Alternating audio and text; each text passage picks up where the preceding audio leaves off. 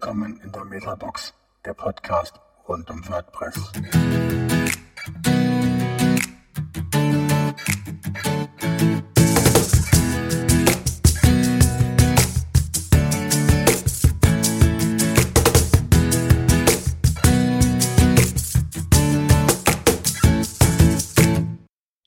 Ja, herzlich willkommen zu einer neuen Folge von Metabox. Wir haben heute das Thema SEO, also Search Engine Optimization, Suchmaschinenoptimierung und haben dazu einen Gast eingeladen, den Hans Jung, der uns heute über das Thema ähm, Fragen beantwortet, das Thema auch mal vorstellt. Hallo Hans, äh, vielen Dank, dass du heute in der Sendung bist. Hallo Ulf. Ja, mit dabei ist heute noch der Carlos. Ja, hallo, wie immer. Hier. Und der Frank mit einer etwas rauchigen Stimme. Dann sage ich doch Hallo. ja, das muss sein. Das zählt, das zählt auch, ja. Genau.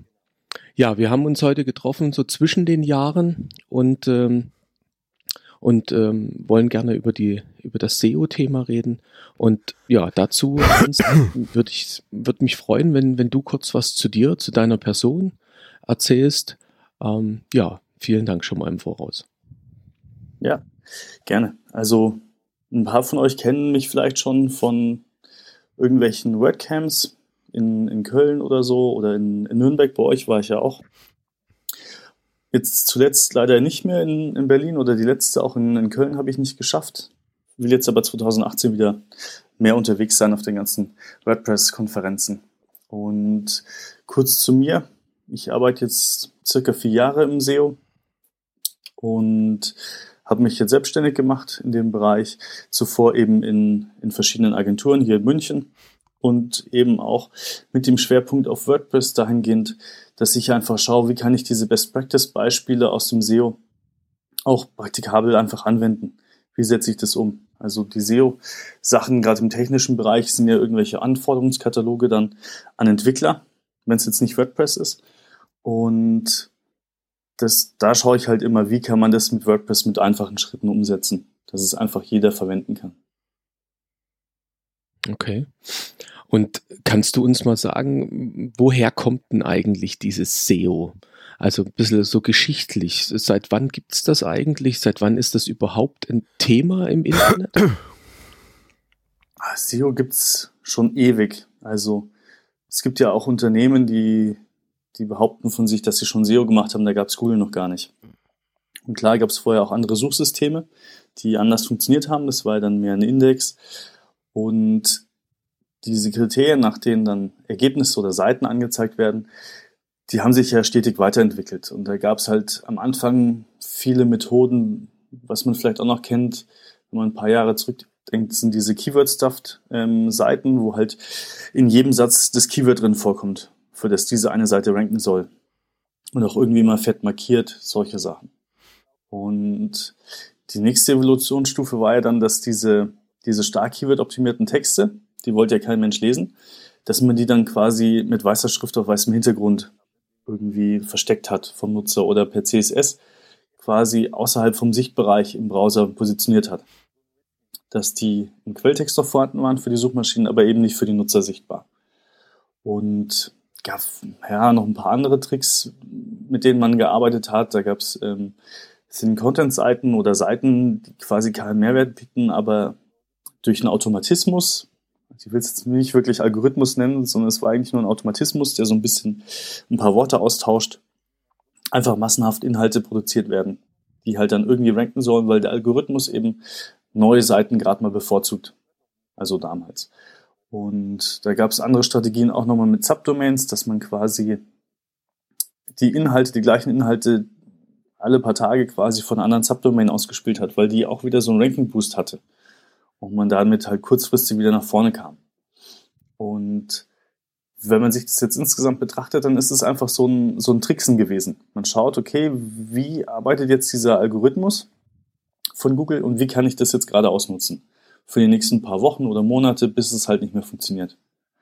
Und was ich jetzt als die große Änderung empfinde, ist dieser Weg zu dem, zu diesem Mobile Friendly oder diesem Mobile Index auch, der jetzt anstehen soll.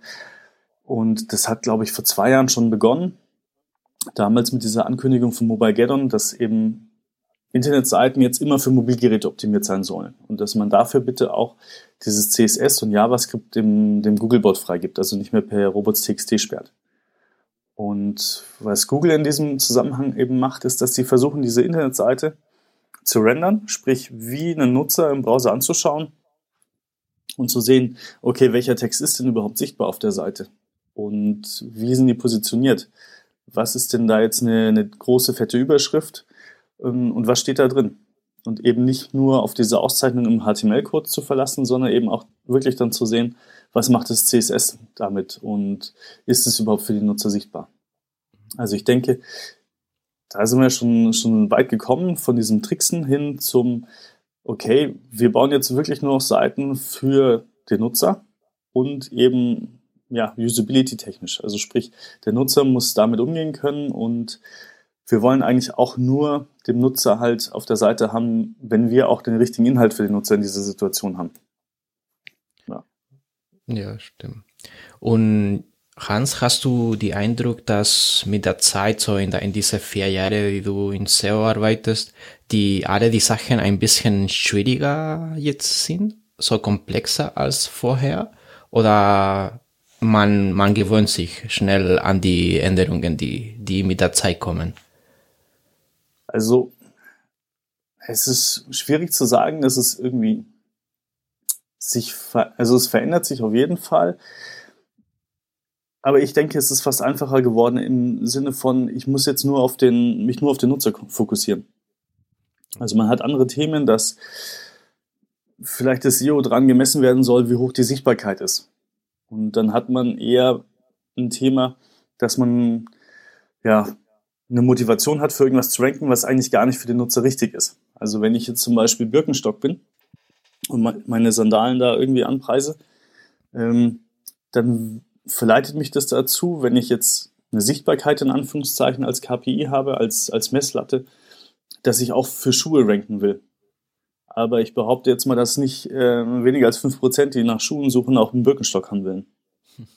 Also da ist, glaube ich, im, in den Unternehmen ist da noch viel Aufklärungsarbeit im Sinne von, was ist überhaupt wichtig, aus einer SEO-Betrachtung, was sind überhaupt die richtigen Kunden? Weil auch wenn ich das jetzt schaffen würde, mit, mit Birkenstock oder irgendwelchen Sandalen da auf der Eins zu sein, die meisten Kunden, die ja dann draufklicken, die würden auch sofort wieder zurückspringen. Weil die einfach dort nicht ihren, ihren Schuh finden, den sie suchen. Also da ist nochmal ein Unterschied zwischen, was ist mein Ziel? Na, du sprichst gerade auch ähm, ein Thema an, wo wir vielleicht auch nochmal so eine Unterscheidung machen müssten äh, so Strategie SEO und es gibt ja dann auch nochmal Strategie nach, noch mit so einem anderen Abkürzung, das SEM, also Search Engine Management, ähm, wo ein bisschen mehr drinne steckt. Kann man, kann man mal kurz äh, oder kannst du uns kurz erklären, wo da wirklich der Unterschied ist zwischen SEO und diesem SEM? Ja, also gibt es verschiedene Erweiterungen. Es gibt jetzt auch SXO zum Beispiel. Und also SEO, die, die Search Engine Optimization, ist quasi der Klassiker. In dem Sinne. Daneben gibt es ja noch SEA, das ist dann das Search Engine Advertising, sprich die ganzen Anzeigen, die ich da machen kann. Und parallel gibt es jetzt auch, ja, ich würde jetzt mal behaupten, es kommt aus dem SEO, ähm, dieses SXO, das Search Experience Optimization, also quasi die, die Nutzererfahrung aus der Suche heraus. Und eben auch darüber würde ich jetzt sagen, das SEM, also dieses Search Engine äh, Marketing, weil es ja insgesamt ein Marketingfeld ist und da gibt es halt verschiedene Kanäle. Es gibt einmal die nicht bezahlten, in Anführungszeichen. Das ist also das SEO. Da muss ich jetzt nicht für jeden Klick zahlen, aber ich muss halt erstmal viel Zeit und Arbeit reinstecken.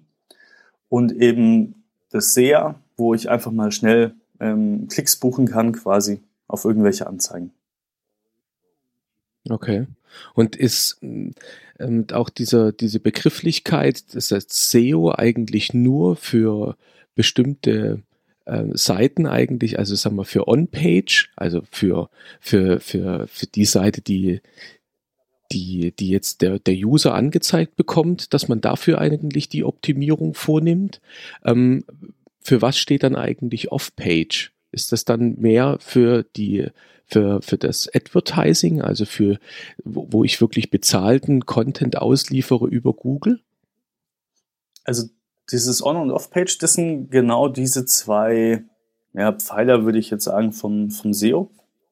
On-Page ist alles das, was ich selber beeinflussen kann, was auf meiner Seite liegt. Und das sind zum einen eben die Inhalte, die ich bereitstelle, die ich schreibe und oder die Produkte, die ich anbiete.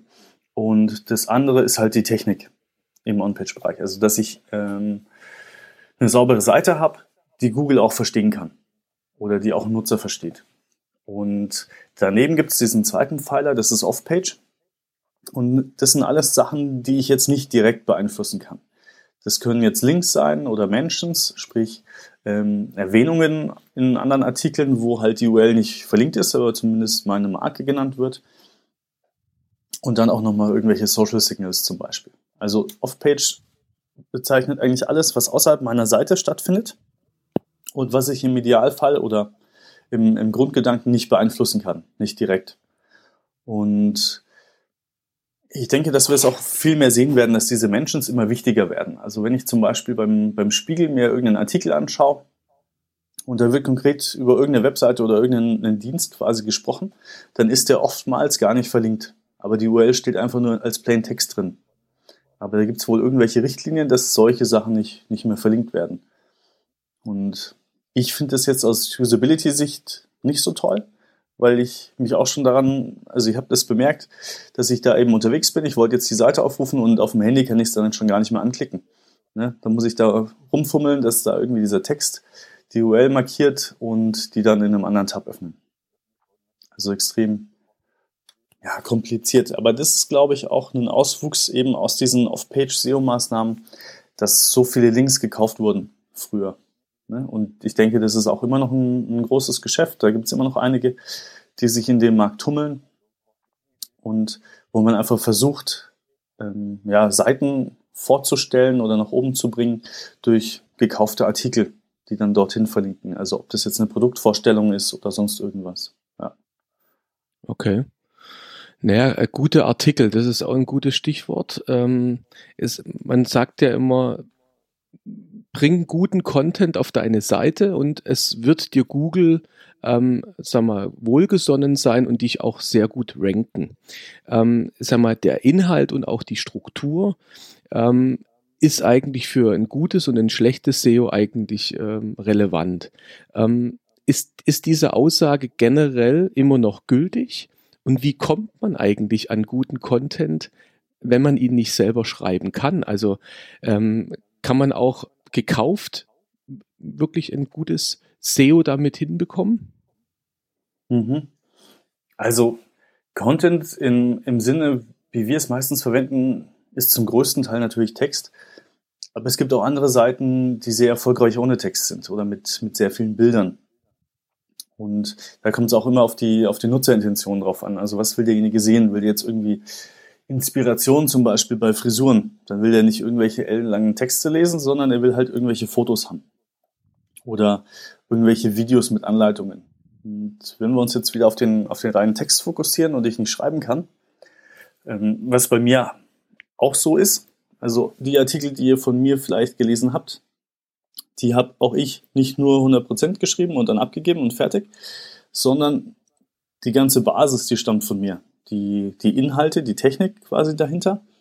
Und dann gab es auf jeden Fall nochmal ein, ein Lektorat, was drüber gegangen ist, was die Sprache glatt gezogen hat und da einfach die ganzen Fehler raus, rausgenommen hat, die, die Formulierungen umgestellt hat. Und danach sind wir zusammen halt nochmal drüber gegangen, haben geschaut, passt das jetzt? Ist der Sinn noch derselbe? Und so werden die dann in der Regel veröffentlicht. Und wenn ich eben nicht schreiben kann, da will ich nochmal unterscheiden zwischen halt einem Blogger, der normal ja, bloggt als sein ja, Ursprungsgedanke wie eine Art Tagebuch oder halt für die Freunde, die das lesen, dann ist es ja wurscht, wie das geschrieben ist. Wenn ich damit jetzt Geld verdienen will, dann sollte ich da vielleicht auch mal ein bisschen was investieren an der Stelle, jemanden rausfindig machen, der für mich so ein Lektorat übernehmen kann, wenn ich da richtige Inhalte habe. Und wenn ich Texte zukaufen will, dann ist für mich immer die Frage, okay, wie viel Expertise hat denn dieser Redakteur, der das schreibt? ist das jetzt irgendjemand, der sich mit dem Thema gar nicht auskennt, der das einfach so nebenbei mal schnell macht in ein paar Minuten und dann eben entsprechend günstig produzieren kann? Weil was bietet dann dieser Text eigentlich für, für einen Nutzen für den Leser? Also wenn es so offensichtlich ist, was da geschrieben steht, dann findet man es wahrscheinlich auf anderen Webseiten auch. Dann werde ich mich da schon mal schwierig positionieren können, weil ich hier keinen Mehrwert biete in, der, in dem Sinne. Also da würde ich immer unterscheiden, was, was jetzt Sinn und Zweck dieses Textes ist. Ja. Okay. Mhm. Gut, aber ich sag mal, man, äh, man, man sollte natürlich immer darauf achten, dass ähm, der, der Inhalt, den, den ich eben halt veröffentliche, dass er auch, sag mal, von einer gewissen Qualität natürlich ist. Und mhm. wenn er, wenn ich ihn selber schreibe, dann empfiehlst du auch, dass man nochmal so ein Lektorat, ähm, sag mal, drüber lesen lässt, um bestimmte Dinge zu optimieren. Genau. Und das kann ja auch nur einfach ein Bekannter sein oder Freund, Freundin, die einfach nochmal mit einem anderen Blickwinkel draufgehen. Die müssen jetzt nicht unbedingt alles von dem Thema verstehen, sondern die müssen einfach nochmal ja, sehen, ob das verständlich ist, was man da geschrieben hat. Und darum geht's aus, aus meiner Sicht. Mhm. Und jetzt, da wir so mit der wichtigen Thema von einem von einem Artikel oder von einer Seite sprechen, so den, den Content, den Inhalt von dieser Webseite. Es gibt auch andere Bereiche, wo, wo wir vielleicht nicht so viel direkt mit den, mit den Text machen können.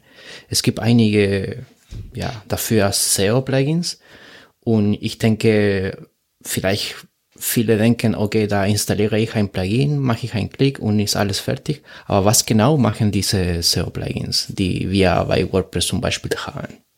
Ja, also da gibt es ja verschiedene Ansätze, Carlos. Ähm, und ich denke, da ist auch das, das Level nochmal unterschiedlich. Also wenn ich mir jetzt das, das große Plugin Yoast anschaue, mhm. gibt es ja viele Leute, die da kein Fan sind. Es gibt aus meiner Sicht schon ein paar gute Einstellungen, aber es gibt auch gute, gute Mitbewerber, die da auch viele, viele Möglichkeiten mitliefern. Und wenn ich das jetzt standardmäßig installiere, das Yoast als Beispiel, dann habe ich da eigentlich nur eingeschränkte Funktionen zur Verfügung, um da irgendwas umzusetzen.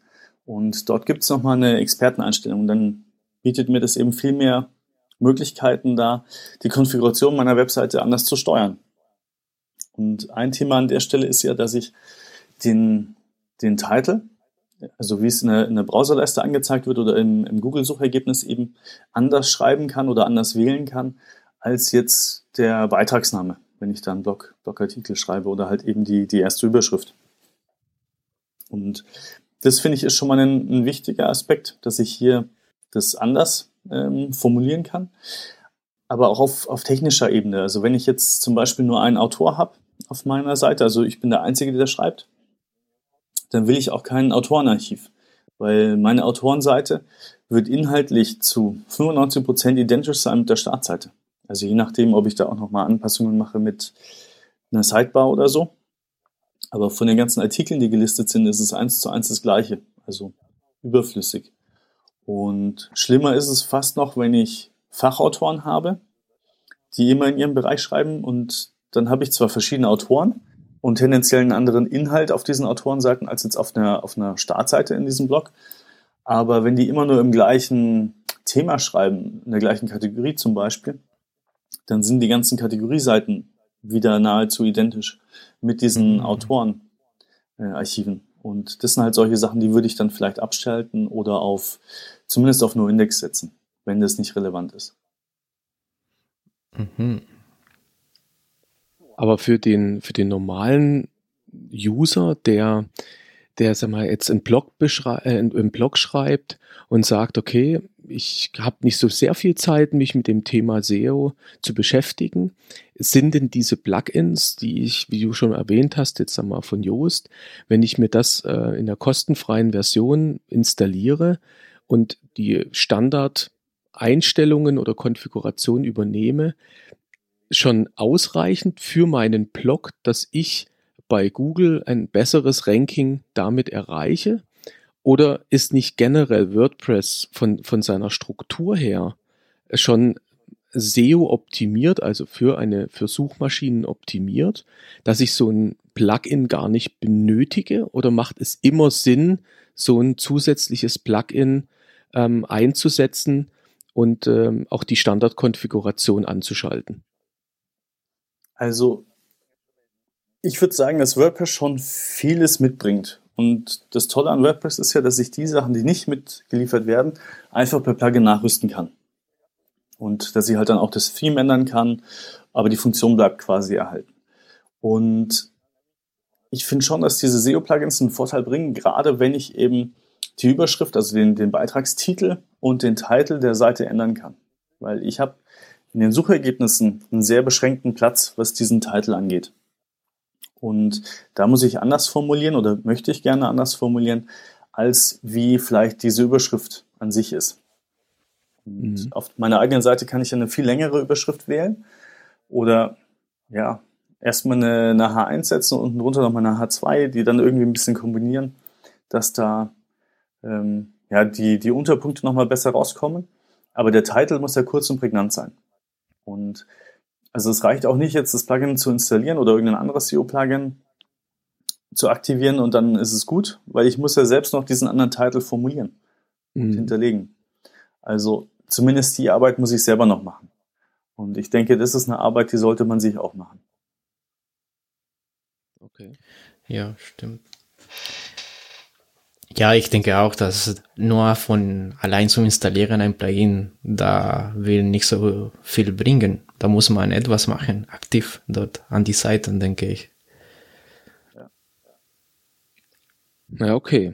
Na gut, ich sag mal, oder man, man nimmt sich, sag mal, ein bisschen Geld in die Hand ähm, und und be benutzt bestimmte Dienste. Also ich spreche da einen Bekannten, der hat sich zwar den Namen geändert, aber das war früher onpage.org. Ähm, das heißt jetzt Write. Und es gibt ja auch äh, Systrix. Ähm, das sind ja wirklich Anbieter, wo ich entweder in einem kleinen Paket bis wirklich für große Firmen bestimmte Optimierungen durch diese Firmen für meine Seite vornehmen lassen kann. Gibt es da Erfahrungswerte von deiner Seite, dass das sinnvoll ist? Oder sagt, geht man eher in die Richtung, na, lasst lieber die Finger davon weg? Oder ist es wirklich eher sinnvoll für größere Firmen, ähm, sowas einzusetzen? Also die Tools helfen schon, aber das ist eben auch nur ja, wie eine, wie eine Ampel, die sagt, okay, hier solltest du mal hinschauen. Also gerade wenn wir jetzt uns Write anschauen, dann zeigt er einem sehr gut, wo sind die ganzen Fehler oder wo könnten Fehler sein auf meiner Seite. Und dann muss ich ja selber nochmal auf die Suche gehen, okay, was ist jetzt die Ursache davon und wie kann ich das abschalten? Also ich brauche dann auch nochmal noch mal Zeitaufwand und vielleicht auch noch ein, Stück weit Expertise, um diese Fehler dann auch abzuschalten. Also es ist ja dann nicht damit getan, dass ich das einfach buche und gut ist, sondern ich muss ja dann auch was an meiner Seite tun.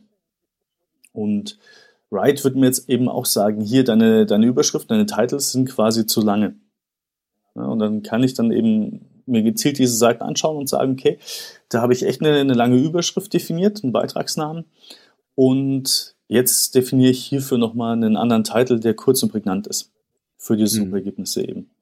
Also da können solche Tools auf jeden Fall helfen.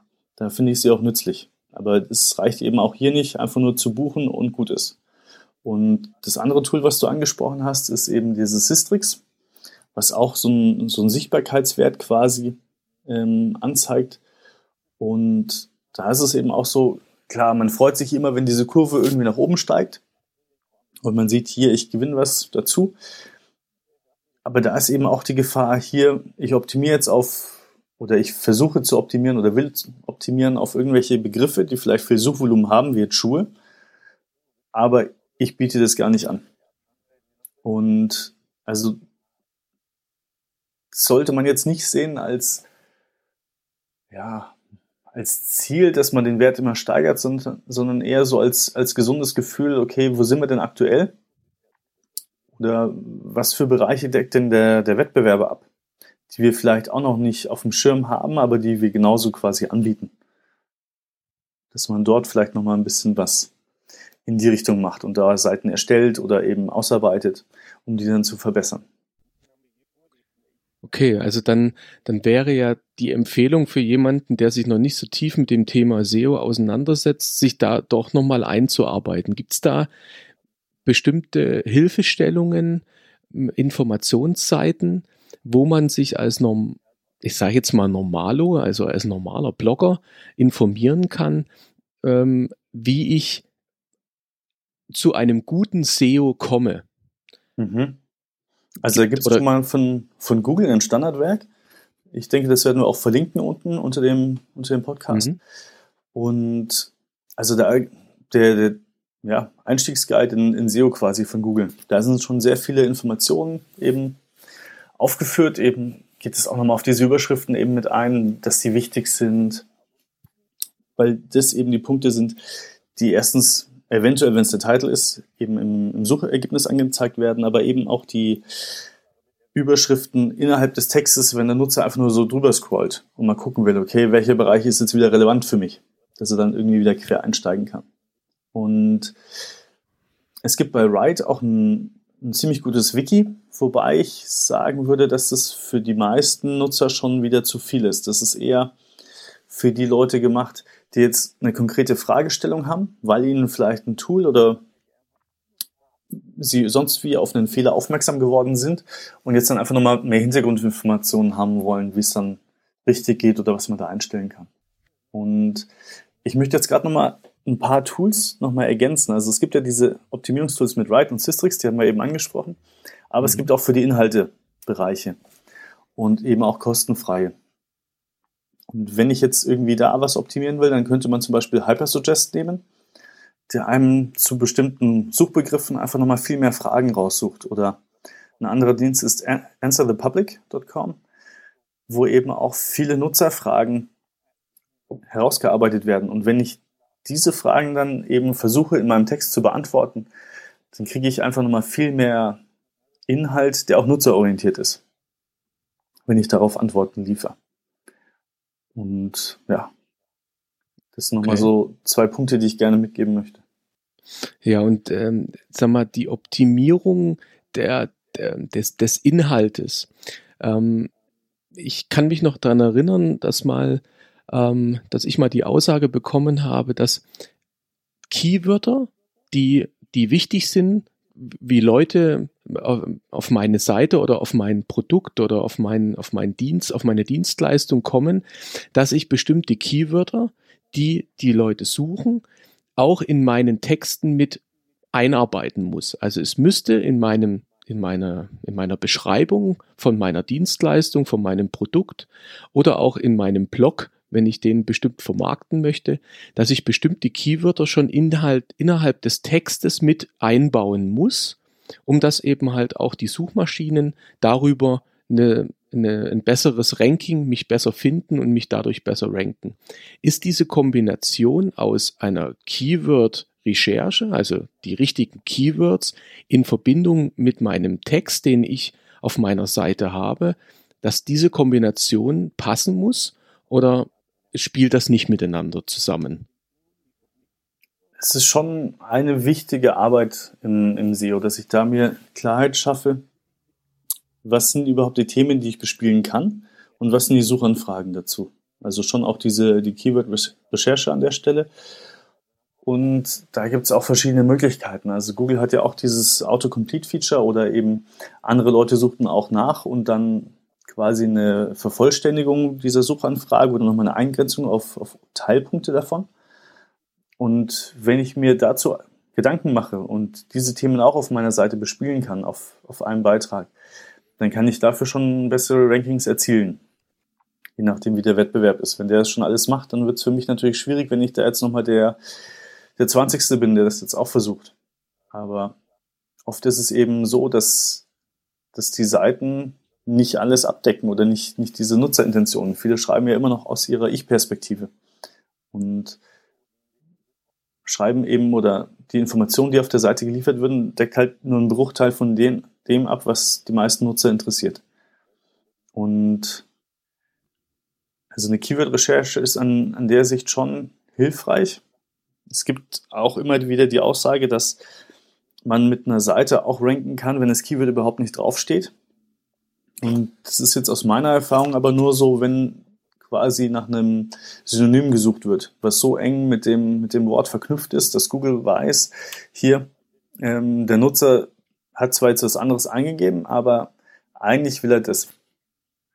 Und dann kann man schon auch für, für Begriffe ranken, die jetzt so gar nicht auf der Seite stehen, aber die, die ziemlich nah dran sind. Und also man kann da auch immer noch mal schauen, das nennt sich Suchanalyse in der Google Search Konsole und dort sieht man eben auch, für welche Begriffe wurde denn die eigene Seite angezeigt bei Google? Und haben die Leute dann geklickt, ja oder nein. Und dann finde ich hier vielleicht auch nochmal neue Ideen und kann dann feststellen, okay, Google hat mich jetzt bei dieser Suchanfrage angezeigt, äh, die habe ich jetzt so vielleicht noch gar nicht richtig behandelt. Oder das ist nochmal eine neue Idee, vielleicht müsste ich da tiefer reingehen. Oder man sagt direkt, nee, da hat mich Google vielleicht angezeigt, aber das ist komplett irrelevant für meinen, für meinen Markt, das entspricht nicht meiner Zielgruppe. Dann lässt man das halt sein. Okay.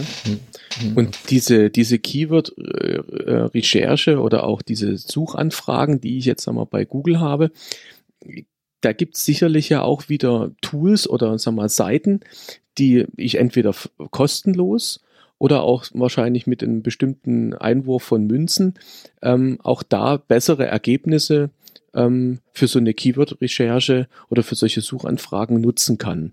Ähm, hast du da hast du da irgendwelche Beispiele, welche wirklich gut sind, die man einsetzen kann? Mhm.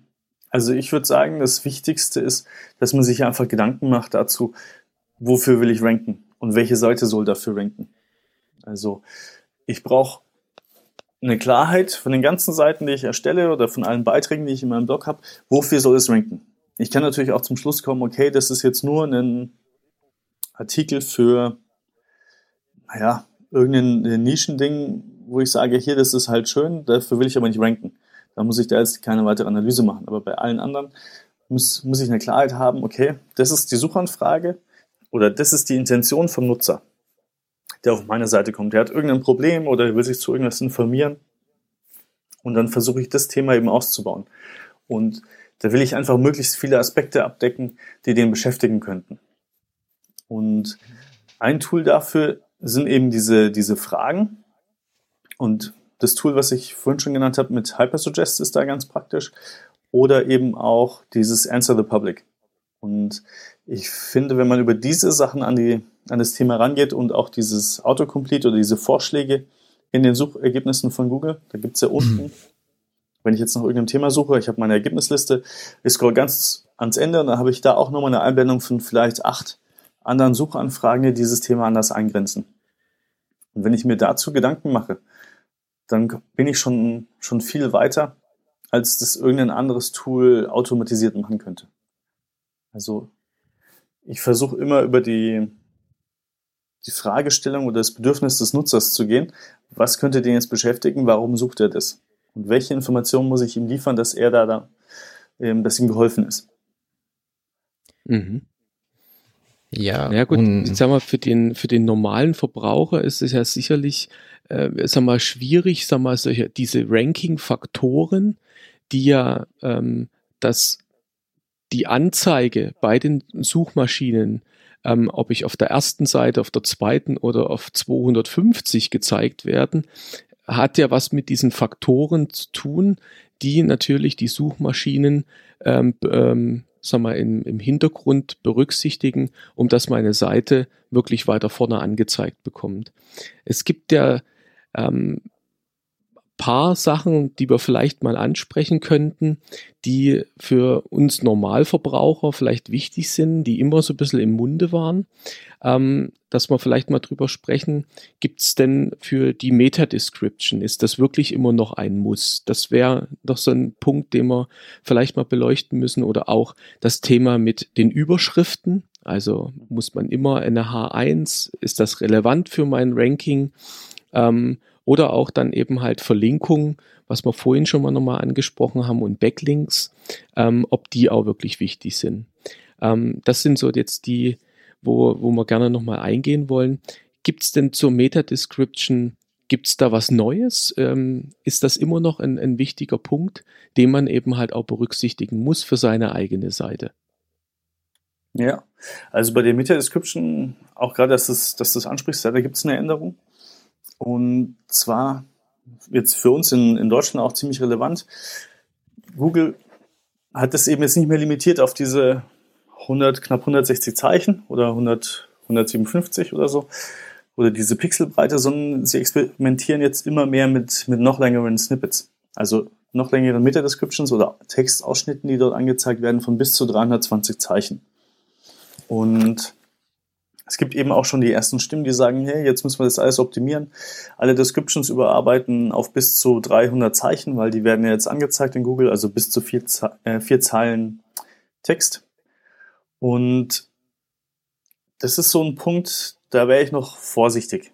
Also klar, Google testet es und zum einen funktioniert es nicht mit anderen Suchmaschinen. Ne? Die haben immer noch ihr hartes Limit von viel kürzeren Meta-Descriptions aber Google hat ja auch in der Vergangenheit viel damit getestet und eben nicht mehr immer die ganzen Snippets, also Meta-Descriptions, die ich definiert habe, ausgespielt, sondern zum Teil eben auch schon einfach Textpassagen übernommen und stattdessen ausgespielt. Also auch wenn ich vorher eine in Anführungszeichen optimierte Meta-Description hatte, die der entsprechenden Länge entspricht, auch nochmal vielleicht das Keyword mit drin hat, hat Google dann einfach andere Textausschnitte genommen und mal geschaut, ob das dann eben funktioniert, wie sich, wie sich dann eben das Klickverhalten anpasst.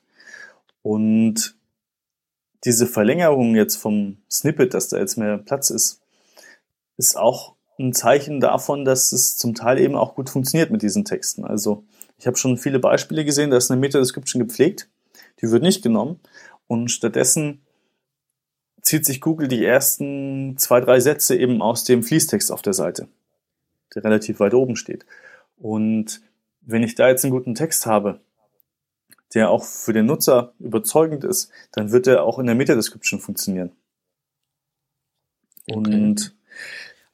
die Meta-Description in sich ist ja kein Ranking-Faktor, dass wenn ich da jetzt das Keyword reinpacke, dann ranke ich weiter oben. Sondern die Meta-Description soll eigentlich nur den, den Nutzer überzeugen, da jetzt drauf zu klicken. Die soll so ein Bild vermitteln von der Seite, die dahinter mhm. steht und was das Angebot ist. Und ich denke, aber das kann jetzt ein guter Text auch machen. Ja, Carlos? Aber Hans, das heißt, dass äh, wenn Google einfach ein, ein Abs äh, Absatz von, von dem Text nimmt, heißt das, wir äh, nicht so schlecht, wenn wir keine Meta-Description haben? Oder müssen wir trotzdem in den Head von den HTML-Code ein Meta-Description haben? Das ist ein interessanter Aspekt, weil es gibt verschiedene Stimmen dafür. Ähm, es gibt SEOs, die, die schwören darauf, dass sie das quasi nicht pflegen, damit sich Google immer die relevante Textpassage quasi für die jeweilige Suchanfrage äh, selbst rausziehen muss. Und es gibt eben andere, die, die alles dann vorgeben wollen. Und wenn ihr das jetzt eure Seite nach irgendeinem Tool optimiert, ich bin mir gar nicht sicher, wie es jetzt bei Write ist, aber ich denke, dass auch die meckern werden, wenn ihr das nicht pflegt. Dann ist es halt einfach so programmiert aus der Vergangenheit weil das auch immer so der Standard war, dass wir versuchen hier in der Mitte Description, in diesem wenigen Platz, den wir haben, äh, möglichst gut zu formulieren, dass der Nutzer erkennt, okay, was erwartet ihn auf der Seite und warum soll er jetzt hier klicken. Und wenn sich jetzt Google aber immer mehr den Inhalt als, ja, als Basis für diesen Beschreibungstext heranzieht, dann wird es immer unwichtiger. Und ich kann mir schon vorstellen, dass viele Seiten gut fahren, wenn sie jetzt hier diese Meta-Description ähm, nicht pflegen. Aber das ist jetzt ein Punkt, den, den kann ich noch nicht empfehlen. Aber ich denke, dass das ein, ein Punkt ist, wo wir auf jeden Fall auch hinkommen werden. Weil ich kann nicht jetzt für äh, jede Suchmaschine eine, eine andere Meta-Description machen. Also bei uns ist es relativ einfach. Wir fokussieren uns auf Google im deutschen Markt. Die haben so wahnsinnig viel Marktanteil. Das spielt jetzt Bing oder, oder Yandex, die spielen da keine Rolle. Deswegen greifen da jetzt diese, die anderen Längen nicht. Ich könnte jetzt ruhig eine Meta-Description nehmen und bis zu ja, 300 Zeichen, vielleicht 270 Zeichen definieren. Oder aber ich verlasse mich drauf, dass Google hier Textpassagen von mir rauszieht und die auch den Nutzer einfach dann überzeugen werden. Und du hast gesagt, dass die zum Beispiel diese Tools-Analyse manchmal zeigen, wenn du keine Meta-Description schreibst, so, da es gibt ein Problem oder dein, deine SEO nicht gut optimiert ist. Und es gibt in manchen Plugins zum Beispiel auch, wir haben vorher schon gesprochen über diese Keyword, diese Schlüsselwörter, die kein Mensch so nennt, einfach Keyword. Und manchmal äh, diese, den Plugin sagt, okay, Keyword ist nicht vorhanden äh, und gibt die Kategorie nicht grün auf die, auf die Seite. Müssen wir das äh, so hart sehen oder, oder ist nicht so die, die komplette Wahrheit, was diese Plugins uns sagt in dieser, in dieser Stelle? Mhm. Da kommt es sicherlich auch nochmal genau drauf an, was einem da angezeigt wird. Also wenn ich jetzt für, für Schuhe zum Beispiel ranken möchte, dann sollte ich Schuhe auch irgendwie im Titel nennen, weil das ist ja das Erste, was sich der Nutzer anschaut im Suchergebnis. Der hat ja erstmal den, diese blaue Überschrift. Und da will er ja auch irgendwie, wenn er dieses, die Ergebnisliste anschaut, will er kurz drüberfegen und erkennen können, worum geht's auf der Seite. Und wenn da jetzt nichts von Schuhen steht, aber er unbedingt Schuhe haben will, dann wird schwierig.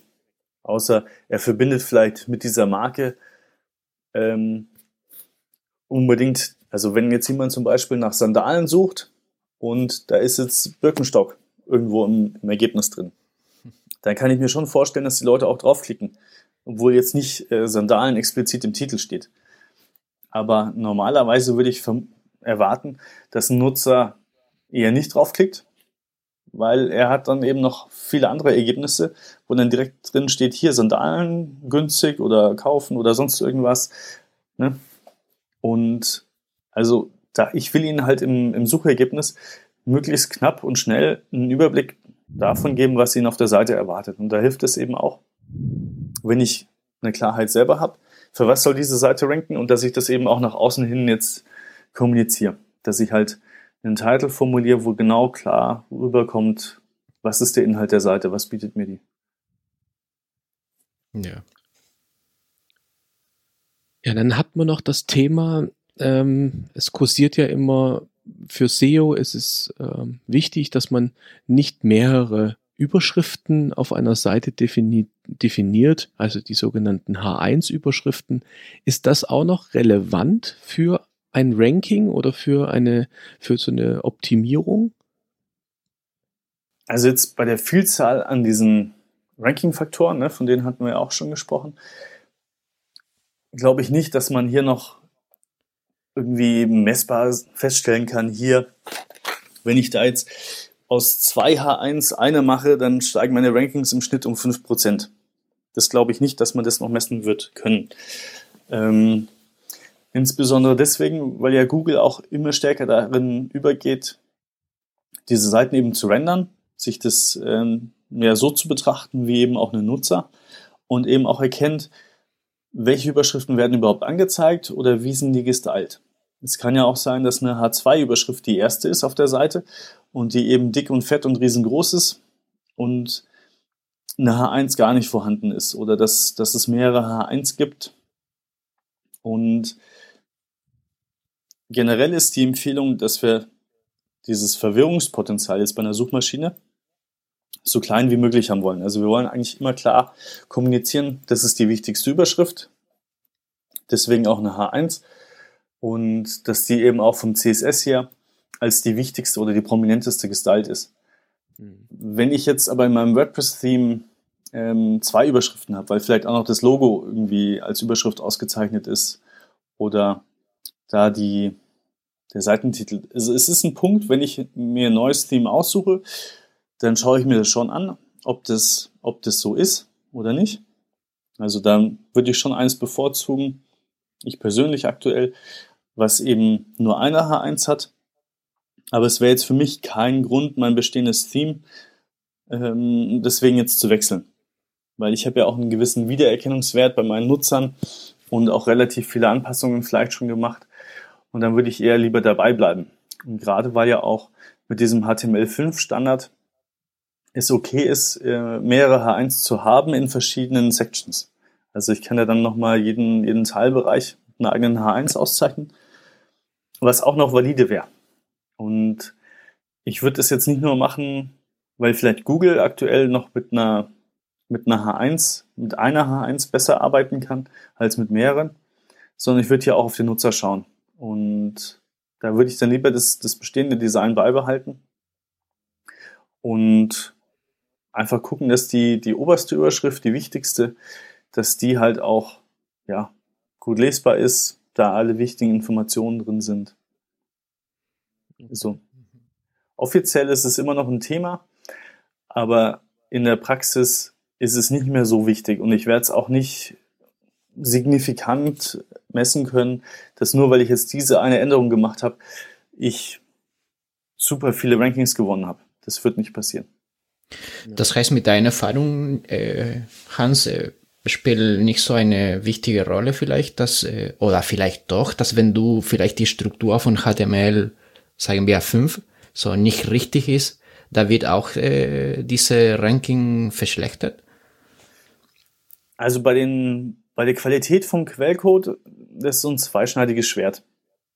Google sagt immer, sie wollen ja nicht die besten Webmaster oder Programmierer, Webdeveloper äh, ranken, die halt fehlerfrei programmieren, sondern sie wollen ja den Inhalt ranken. Und auch viele Themes sind ja nicht W3C-konform. Und Google ist relativ gut, das Ganze zu ja, behandeln und auch der normale Browser. Aber es gibt eben manche Fehler, die man machen kann und dann funktioniert das eben nicht mehr richtig wie gewollt. Da gab es ein sehr prominentes Beispiel. Ich meine, es war Booking.com letztes Jahr und die hatten oben im, im, im Head ähm, hatten die eine Sprachauszeichnung mit Age of Lang, also quasi, wo alle Sprachvarianten für die verschiedenen Länder definiert sind, dass die unter ja, dass die einfach zusammengehören und wo Google, Google eben die entsprechende Sprachvariante für den Nutzer jetzt findet. Und oben drüber hatten sie aber nochmal einen, ein iFrame-Element im Head. Und das iFrame-Element in dem Fall ist aber ein Element aus dem Body und nicht mehr aus dem Head. Und der normale Browser passt das eben an, wird die Seite normal anzeigen, weil er eben diese Fehlerbehandlung hat. Und er sagt dann, okay, hier jetzt kommt ein Body-Element, sprich, ich muss jetzt hier den Head schließen und zeigt den Rest halt jetzt dann quasi als, als Body an. Hat auch super funktioniert. Die, die Nutzer haben das erstmal nicht gemerkt. Und aufgefallen ist es ja dann erst, als in den verschiedenen Ländern trotzdem immer das englische Snippet ausgespielt wurde. Also wenn ich jetzt ähm, in Deutschland nach irgendwelchen Reisen gesucht habe, habe ich von Booking eben das englische Snippet ausgespielt bekommen. Und viele Nutzer klicken da natürlich nicht drauf, weil die wollen ein Ergebnis in ihrer Sprache haben. Und was dann eben letztendlich dazu geführt hat, dass sie dann nochmal analysiert haben, okay, was ist da jetzt die Ursache? Und haben dann eben festgestellt, und da gab es dann eben auch die Bestätigung von, von seitens Google, dass hier eben dieser Fehler im HTML-Code dazu geführt hat, dass die Seite auch vom Googlebot falsch verstanden wurde, dass diese Sprachauszeichnung ja dann als Teil des Bodies gar nicht mehr verstanden wurde, weil eben vorher schon diese Fehlerbehebung eingesetzt hat. Und also das sind eher solche Aspekte, als dass da jetzt zwei oder drei H1-Überschriften drin sind. Also man, man will halt immer gucken, dass es, dass es nicht zu solchen fatalen Fehlern kommt. Oder was heißt fatal? Dem Nutzer wurde ja immer noch die Seite angezeigt, er konnte die Seite immer noch nutzen. Aber eben dieser Teilaspekt der, der Mehrsprachigkeit war halt dann nicht mehr richtig, richtig abgebildet und konnte so dann auch nicht mehr von, von Google verwendet werden. Und hatte dann letztendlich auch einen Einfluss auf die Nutzer, die ja dann nicht mehr klicken wenn sie das falsche Snippet sehen. Mm Und bleiben wir hier, bleiben wir hier kurz vielleicht bei HTML und so Struktur von Quellcode. Es gibt auch so, dies, so eine andere Struktur, ich weiß nicht so, ob das so nennen kann, diese Schema.org, mhm. denke ich. Äh, kann auch das gleiche passieren mit diesem Beispiel zum Beispiel, was du genannt hast, so in, in die Richtung, mit die, eine falsche Schema oder oder ist mhm. ein komplett anderes Thema? Also Schema Org ist, ist auch ein spannendes Thema. Das ist ja auch den, den Standard, da haben sich auch die großen Suchmaschinen darauf verständigt. Ich meine, neben Google ist da auch Bing und Yandex wieder mit dabei, die es nach vorne getrieben haben. Oder vielleicht war es damals auch Yahoo, ich bin mir jetzt nicht sicher. Ähm, und damit kann ich ja die Inhalte meiner Webseite nochmal ja, maschinenfreundlich aufbereiten. Das heißt, ich, wenn ich jetzt einen Blog habe und da schreibe ich über Rezepte zum Beispiel, kann ich das auch mit Schema.org auszeichnen. Dann kann ich da auszeichnen, wie lange es dauert, das zuzubereiten und all solche Möglichkeiten. Oder beim Unternehmen hinterlege ich ja dann auch, äh, wie ist die Adresse und die Telefonnummer und all solche Sachen. Und es hilft der Google oder den anderen Suchmaschinen eben auch, diesen Inhalt besser zu verstehen. Die Vermutung ist, oder ja, die Vermutung liegt nahe, dass eben auch diese, die ganzen Assistenten, die jetzt arbeiten mit strukturierten Daten, dass die solche Informationen eben auch zukünftig in den Antworten verwenden werden. Also wenn ich jetzt mit äh, Google Home spreche, dass die eben solche strukturierten Daten besser auswerten können und dann auch ausgeben können. Und es gibt praktikabel jetzt nochmal andere Aspekte. Ich kann mit Schema.org eben auch Bewertungssternchen und all solche Sachen ausweisen. Und wenn ich das eben auf meiner Seite mache, dann wird mein Snippet in den Suchergebnissen nochmal schöner angezeigt, weil dann habe ich nochmal ein paar Sterne davor. Wenn ein paar andere Aspekte auch noch passen, dann habe ich hier eben einen Bonus, weil diese Sternchen davor, die zielen einfach mal den Blick drauf. Und wenn der Nutzer dann eben mein Snippet dann eher liest als das vom Wettbewerber, dann klickt er vielleicht auch eher drauf. Und liest es vom Wettbewerber gar nicht mehr. Also da habe ich jetzt mit strukturierten Daten im Moment schon noch einen Vorteil. Gibt auch Gegenstimmen gegen diese strukturierten Daten, weil wenn man eben alles strukturiert für die Suchmaschine aufbereitet, und es gibt ja auch diesen Trend hin zu diesen Featured Snippets oder eben diesen, diesen ähm, Antwortboxen direkt in, in den Suchergebnissen, wo Google einfach Textpassagen aus den Webseiten rauszieht, der Nutzer gar nicht mehr hinklicken muss oder eben direkt auch die Fragen in Google selber beantwortet. Also wenn man jetzt äh, fragt, wie alt irgendein Schauspieler ist oder wie groß ein Schauspieler ist, je nachdem, welche Länderversion man jetzt von Google verwendet, aber in der Regel wird dann eben ausgespielt, direkt im Suchergebnis schon, hier, der Schauspieler ist so groß oder so alt. Und man muss gar nicht mehr auf irgendein Suchergebnis klicken. Und mm. Diese Informationen kommen aus verschiedenen Quellen, aber es hilft eben auch, dass hier die Daten strukturiert aufbereitet sind, die Suchmaschine das einfach alles auswerten kann und solche Informationen einfach nativ quasi ausspielt und es dafür gar keinen normalen Webseitenbetreiber mehr gibt oder der einfach verhungert, weil er keine Nutzer mehr auf seiner Seite kriegt. Okay. Aber bei dieser Schema-Org-Struktur äh, hilft uns vielleicht nicht so viel ein SEO-Plugin, weil vielleicht ist besser, dass der Theme etwas Kompatibilität mit diesem Schema hat? Oder wie genau muss ich das betrachten? Es gibt unterschiedliche Aspekte. Also ich kann das zum einen über das Theme quasi machen. Und also ich kann dieses Schema auch, diese strukturierte Auszeichnung, kann ich über verschiedene Mechanismen machen. Es gibt ähm, Microdata oder ich kann das eben direkt am Element auszeichnen.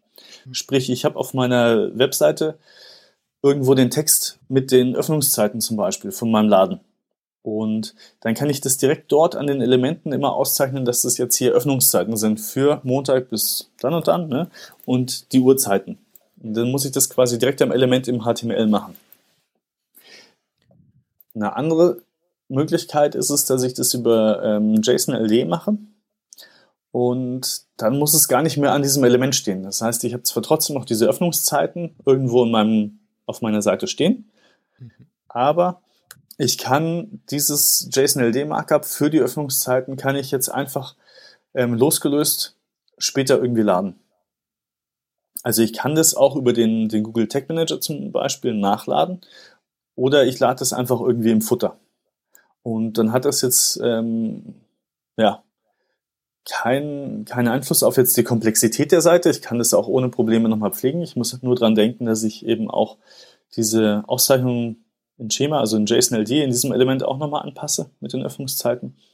Aber ich habe nicht mehr das Problem, dass ich eventuell diese Auszeichnung komplett kaputt mache, nur weil ich da jetzt ähm, die Öffnungszeiten ändere und eben nicht Bescheid weiß, dass ich hier auf den Code achten muss und wie das eben ausgezeichnet ist. Also da ist schon die Empfehlung, das mit JSON-LD zu machen, weil es losgelöst ist. Okay. Mhm. Und diese JSON LW ist, ist, ein, sorry, ist ein Plugin? Ja, oder? ist diese JSON LED oder LD ein Plugin? JSON LD, das ist nur diese, das Auszeichnungsformat. Ah, okay. Und ich muss schon nochmal eine Möglichkeit finden, das auf meine Seite zu bringen. Also es kann ein Plugin sein. Es gibt da, meine ich, auch welche. Ähm, man kann das, ähm, also ja, man kann das über spezielle Plugins eben reinziehen auf bestimmte Unterseiten oder man kann es triggern über, ähm, über den Tag Manager, wenn man das nachträglich einbauen will oder mal für Tests zum Beispiel. Okay. Wobei ich da eben Ja. auch gucken muss, wie schnell lädt die Seite, wie schnell wird das alles bereitgestellt, dass das eben noch rechtzeitig dann gelesen wird von Google. Aber das funktioniert in der Regel auch. Und ja, also es gibt ja auch solche Rezept-Plugins, die hatten das ja auch standardmäßig mit drin, mit diesen ganzen Schema-Auszeichnungen. Und die hatten das leider fehlerhaft drin. Das ist jetzt aber auch schon wieder eine Anekdote, die ist jetzt auch schon, ich weiß nicht, anderthalb Jahre her. Ne? Da sind eben dann, weil die massenhaft auf so vielen Blogs verwendet wurden, aber eben fehlerhaft, hat Google sich dann dazu entschieden, dass sie die dann alle rausschmeißen. Diese, ähm, diese fehlerhaften Snippets.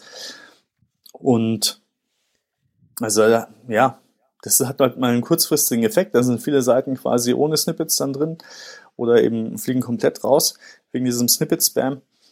Aber das kann man auch relativ schnell beheben. Also entweder der Entwickler passt es dann an, dass das dann korrigiert wird und dann gibt es es mit dem nächsten Update. Oder man deaktiviert dieses Plugin und hat dann wieder saubere Seiten. Okay. Und gibt es jetzt da mal von dir aus, äh, bezogen auf, ähm, sag mal, der, der Faktoren für, für, für das SEO, momentan ganz wichtige Punkte, die jetzt jemand, der seinen Blog optimieren möchte, die er auf jeden Fall einhalten sollte. Also, wir haben ja jetzt ein paar angesprochen mit den H1, es ist nicht mehr so ganz relevant. Eine Meta-Description kann er auch über Plugins sauber hinterlegen. Ähm, er, er sollte seine Titles sauber anpassen. Ähm, er kann auch natürlich solche Optimierungsfirmen ähm, wie Write ähm, benutzen, um auf Fehler aufmerksam zu machen.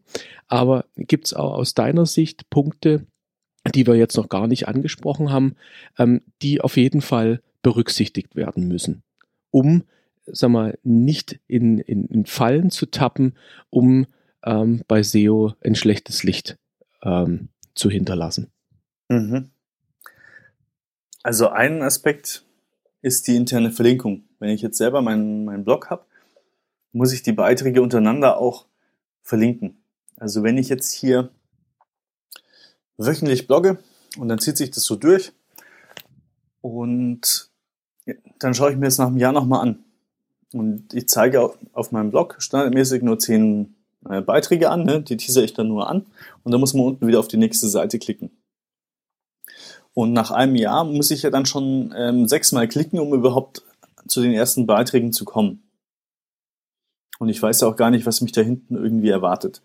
Und damit verschwinden eigentlich diese, diese Seiten so weit hinten vom, vom Klickpfad, dass da auch natürlich kein Benutzer mehr vorbeikommt. Außer da sind jetzt richtig gute Backlinks drauf, weil irgendwelche anderen Seiten halt hinverlinken und dann finden die Mhm. Nutzer eben über diese Links dahin oder über Social Shares, wobei auch da wird man sich ja alte auch nicht mehr in der Regel anschauen und dann plötzlich über diese Seite stolpern.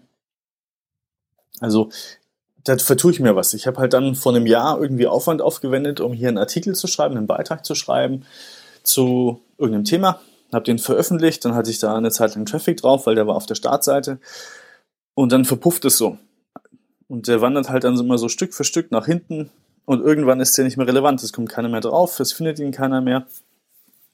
Und da würde ich schon darauf achten, dass ich hier eine interne Verlinkung habe, um dann Leute auch wieder auf solche Beiträge irgendwie hinzuziehen. Also, dass ich die, alle Beiträge, die neuen auch irgendwie, wenn die thematisch passend sind, dass ich da auch irgendwie die alten Beiträge wieder verlinke. Mhm. So, dass ich solche, solche Sachen mache. Dass ich intern äh, Themencluster bilde, die untereinander sich gegenseitig verlinken innerhalb dieses Clusters, die Beiträge, damit man da halt so ein Themenfeld hat und auch die alten Beiträge noch mal eine Chance haben, dass die vom Nutzer gefunden werden, wenn die gut sind und auch gelesen werden. Und das hilft eben auch jetzt aus Sicht von der Suchmaschine, dass diese, diese Beiträge eben themenrelevant sind und dass die auch nochmal eher dann gefunden werden können. Okay. Das ist so ein Aspekt, den hatten wir noch nicht angesprochen. Ähm,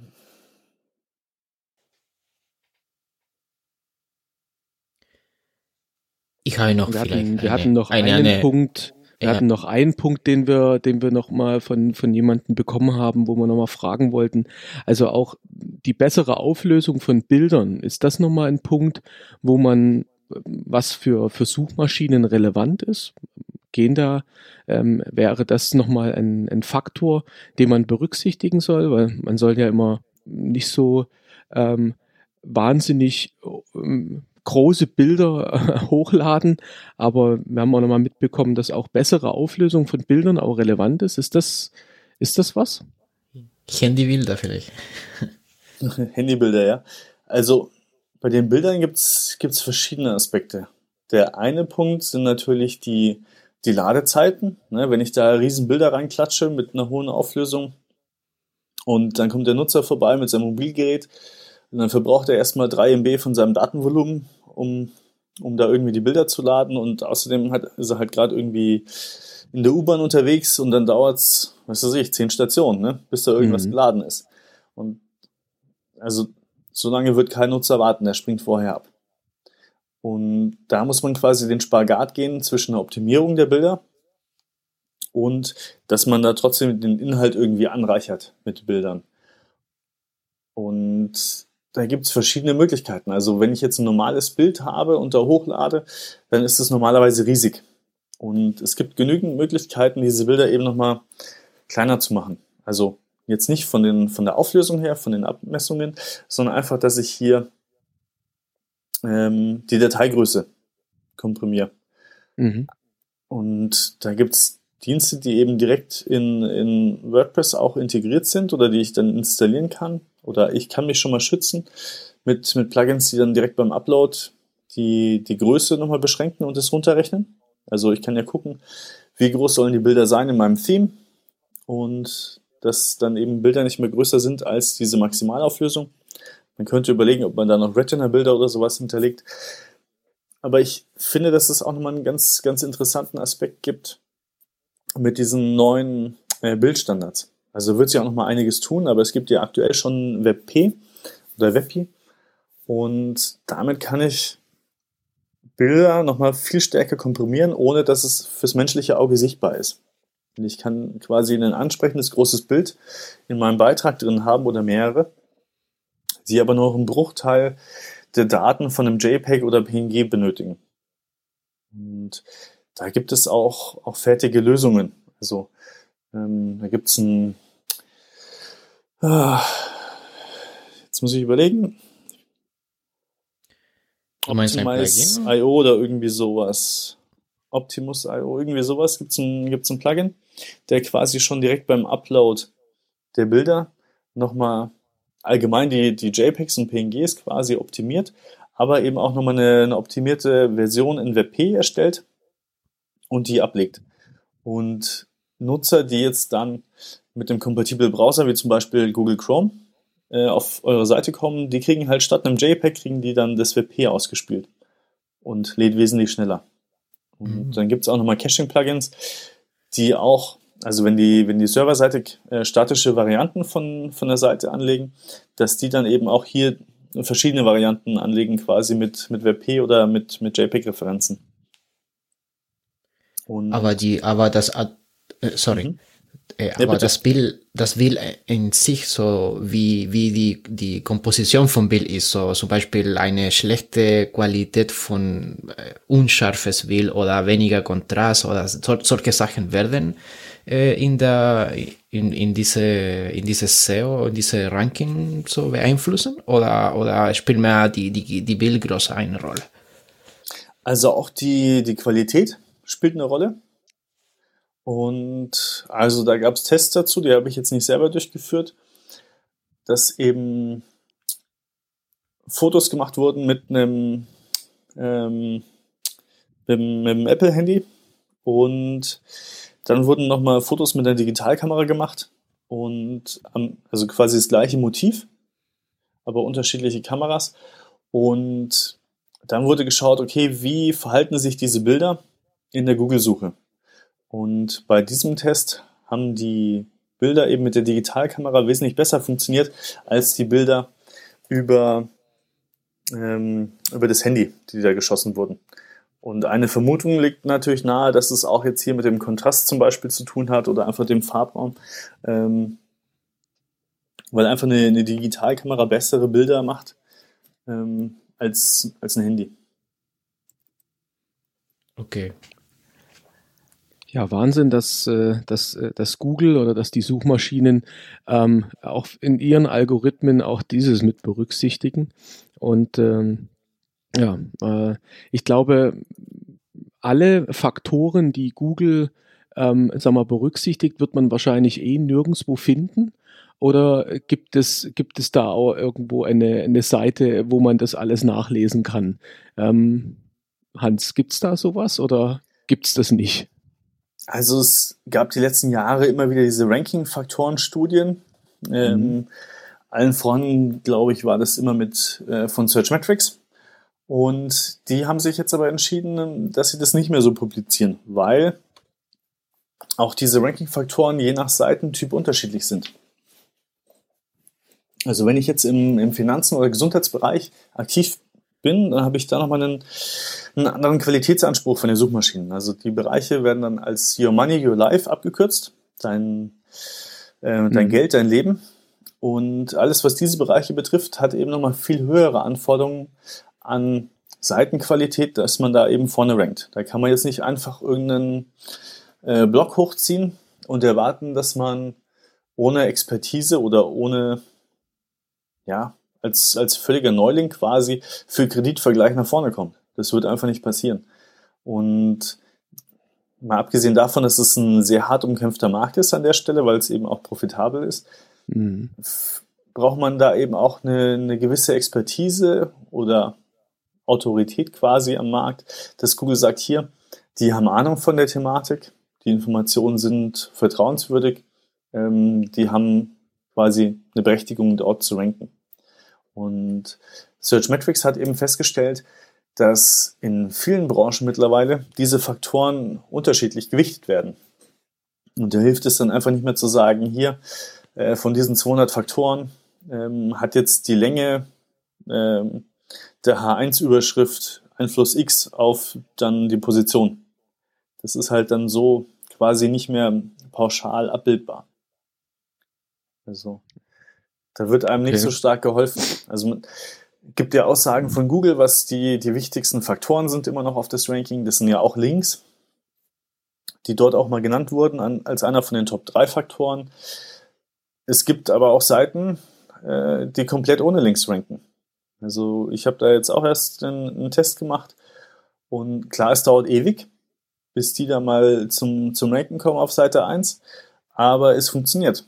Man muss halt da nur sehr viel Geduld haben und eben einen richtig guten Inhalt schreiben oder schreiben lassen oder optimieren lassen. Und dann kann man damit auch nochmal nach vorne kommen. Sicherlich ist es auch nochmal ein Aspekt vom Wettbewerb in diesen Bereichen. Aber in vielen Themen, wo man ja aktiv ist, hat man ja jetzt eben nicht den Wettbewerb wie jetzt bei Schulen oder Damenschuhe oder so, sondern man hat ja viel nischigere Themen oder Bereiche, wo man viel eher an einer, an einer Problemlösung von dem Nutzer dran ist. Und da ist es halt dann nicht mehr so wichtig, dass ich unbedingt irgendwelche Links wozu kaufe oder aufbaue oder forciere, sondern dass ich hier einfach einen richtig guten Inhalt habe, der halt auch nach einer gewissen Zeit sehr gute Rankings erzielen kann. Ja. Ja, also Wahnsinn. Also es ist ein, ein weites Feld. Ich glaube, wir haben, wir haben das heute etwas angerissen. Ich glaube, ähm, ähm, den Zuhörern, die, die unsere Sendung dann hören, die haben sicherlich danach auch noch viele andere mehr Fragen zu dem Thema SEO. Ich glaube, da können wir, können wir noch mal mehrere Sendungen draus machen. Ähm, aber wir können halt natürlich nicht alles behandeln. Ähm, auf jeden Fall ähm, sage ich jetzt mal hier an dieser Stelle, also vielen herzlichen Dank, Hans, dass du uns mal so einen Abriss gegeben hast, auch auf einige Fragen eingegangen bist, die ähm, sehr spezifisch auch für SEO relevant sind. ähm, vielen Dank für deine Zeit.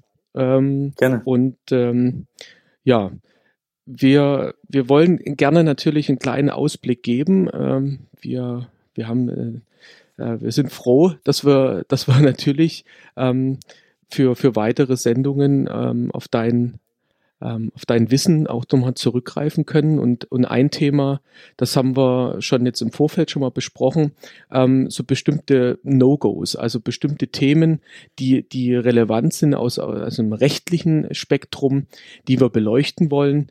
Und da wollen wir nochmal eine separate Sendung nochmal machen, ähm, was SEO und rechtliche Sachen, die berücksichtigt werden müssen, dass man da nicht in irgendeine Falle tappt. Also da sind wir schon sehr gespannt. Ähm, da werden wir zusammen schon mal vorgreifen mit Udo Meisen und dir zusammen ähm, eine Sendung machen bezüglich SEO und auch dann das, das rechtliche äh, Thema beleuchten, was man kann, was man darf, was man nicht machen sollte. Genau, da gibt es vieles zu beachten. Super. Ja, also nochmal vielen Dank. Auch nochmal an, an Frank und Carlos. Und dann hören wir uns bei der nächsten Folge bis die Tage. Ja, ge genau. Bis Vielen Dank auch und ja, ein, ich wünsche euch einen guten Rutsch. Das wäre schon. und ja, wir sehen uns bald. Das Wichtigste fehlt ja noch, Hans. Wie erreicht man dich denn im Internet? Ja, stimmt. Wie erreicht man mich im Internet? Also am einfachsten über hansjung.de und da habe ich ein Kontaktformular E-Mail geht aber auch hans.hansjung.de und Twitter funktioniert meistens auch ganz gut. Da ist der Twitter-Handle Hans P. Jung, also P für Philipp in kurz. Und darüber könnt ihr mich auch erreichen, wenn noch irgendwelche Fragen offen sind.